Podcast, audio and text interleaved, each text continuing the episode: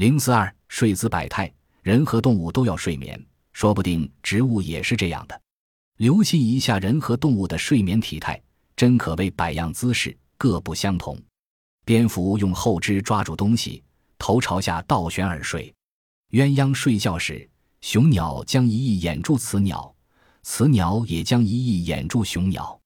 猴子睡觉时，有的老猴怕小猴溜失，始终用手捏住小猴尾巴，右手捏累了就换左手。牛羊即使睡着了。它们仍然要细细咀嚼从胃里反刍出来的食物。大象因为要保护娇贵的鼻子，干脆在睡眠时将长鼻子放进嘴里。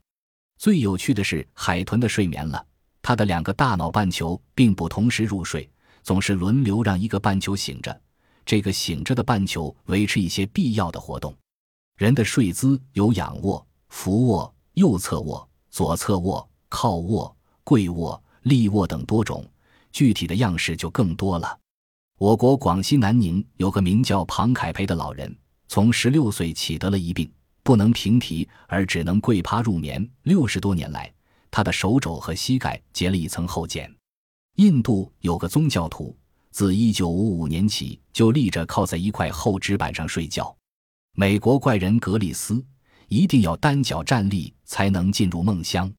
而浙江农妇郑凤英和湖北老人郑世顺，几十年来却是坐着睡的。